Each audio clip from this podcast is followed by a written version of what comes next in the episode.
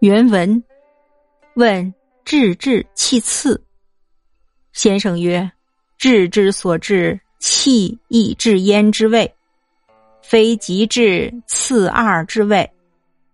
持其志，则养气在其中；无抱其气，则亦持其志矣。”孟子就告子之篇，故如此夹持说。译文：有人请教“志志气次”的意思，先生说，它是指志在哪里，气也跟着到哪儿，并非志为极致而气为其次的意思。